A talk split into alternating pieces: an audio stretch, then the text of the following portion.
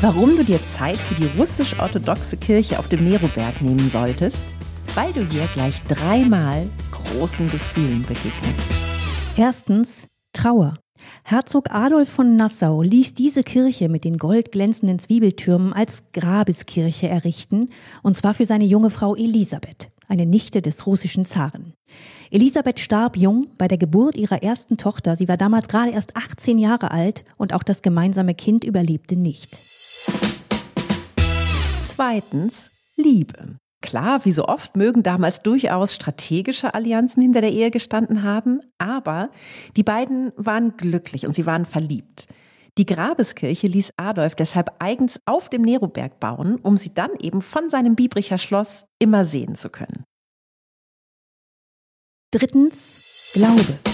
Bis heute ist die Kirche auf dem Neroberg das Zentrum der russisch-orthodoxen Gemeinde in Wiesbaden Gläubige kommen auch außerhalb der Gottesdienste hierher, um zu beten. Und manche verbinden das auch mit einem Besuch auf dem russischen Friedhof, gleich neben der Kirche. Wenn du mehr über das junge Paar erfahren möchtest und darüber, was die Schwiegermutter des Herzogs nach dem Tod ihrer Tochter forderte, dann hör rein in den Podcast Short Stories of Wiesbaden. Überall, wo es Podcasts gibt.